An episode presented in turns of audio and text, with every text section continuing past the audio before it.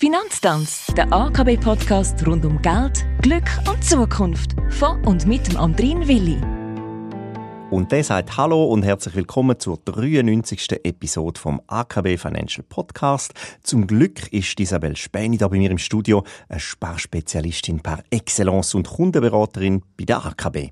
Du weißt, auf was es ankommt? Ein Tipp, den man ja immer wieder hört. Wer sparen will, der oder die, soll doch so früh wie möglich damit anfangen. Aber ehrlich, mit einem Lehrlingslohn, da bleibt jetzt echt nicht viel Geld übrig Ende Monat, oder? Da hast du recht, Andrin. Aber optimieren kann man immer. Also ja, auch mit seinem ersten Lehrlingslohn kann man anfangen zu sparen. Für viele ist die Lehre der Zeitpunkt, wo sie das erste Mal für ihre Finanzen zuständig sind. Und genau dann ist es wichtig, einen verantwortungsvollen Umgang mit dem Geld zu lernen. Am besten überprüft man seine Fixkosten, wie Handy oder Streaming-Abo oder auch Krankenkassenprämie. Dort gibt es nämlich riesige Unterschiede und ein Vergleich lohnt sich definitiv. Aber auch die Ausgaben für Essen oder Ausgang sollte man ein bisschen im Griff haben und nicht einfach in den Monat hineinleben. Wenn du von Anfang an einen kleinen Betrag jeden Monat auf die Seite tust, ist es schnell gewonnen und fällt dir gar nicht so auf. Und ist doch super, wenn du dann ein bisschen Geld für eine mögliche Autoprüfung oder später die erste Wohnung auf der Seite hast dann verdiene ich nach der Lehre plötzlich viel mehr oder ich nehme einen neuen Job an und auch mein Lohn, der steigt. Was sind so die klassischen Fehler, die man jetzt machen kann? Der Klassiker bei den Fehlern nach einer Lohnerhöhung oder einem neuen Job ist wohl, dass man das Gefühl hat, jetzt muss ich nicht mehr schauen. Ist ja schließlich jetzt auch mehr um, oder? Gescheiter wäre es aber, mal genau so weiterzuleben wie auch vorher. Und klar, man darf sich am einen oder anderen Ort sicher einmal mehr leisten oder mehr ausgeben. Aber gefährlich ist, wenn man gerade in allen Bereichen die Ausgaben nach oben schraubt. Also besser Schritt für Schritt.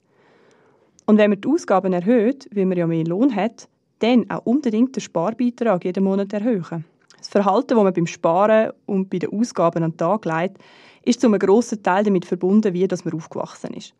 Man kopiert oft das, was einem daheim vorgelebt worden ist. Aber auch die sozialen Medien beeinflussen einem stark und verlocken halt schon zum Geld auszugeben. Aber egal, wie man es bis jetzt gelernt hat, es ist nie zu spät, sein Sparverhalten zu ändern und etwas dazu zu lernen.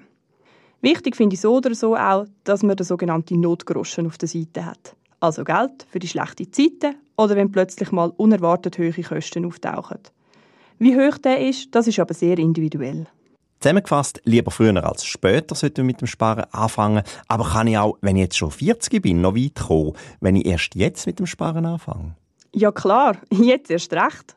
Vielfach hat man mit 40 sich gut im Job etabliert, diverse Weiterbildungen gemacht und verdient im Idealfall relativ gut.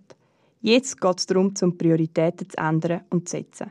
Was ist mein finanzielles Ziel und wie kann ich das erreichen, sind Fragen, die man sich jetzt stellen muss. Wenn ich mir zum Beispiel zum Ziel setze, mit 62 in Frühpension zu gehen, muss ich die nächsten 23 Jahre etwas dafür machen.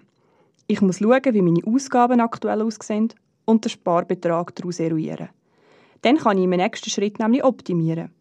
Aber ich muss mir auch bewusst sein, dass es Abstrich wird geben und ich meinen finanziellen Fokus vielleicht ein bisschen verändern muss. Wer seine eigenen Bedürfnisse für ein höheres Ziel zurücknehmen kann, der schafft so neue Ressourcen, wo er dann langfristig davon profitieren kann.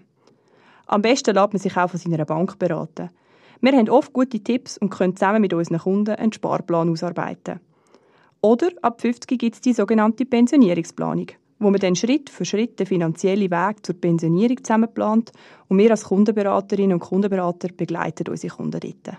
Merci vielmals, Isabel Späni, für deine Profitipps, wenn es ums Sparen geht und auch um den Vermögensaufbau. Bei der AKB stehen Kundenberaterinnen und Kundenberater immer, wie gesagt, auch persönlich befragen zur Seite und helfen gern weiter mit Tipps und Tricks. Termin und Infos kann man immer unter akw.ch einsehen und organisieren. Wir zwei, wir sagen Tschüss. Isabel, über was reden wir denn nächste Woche?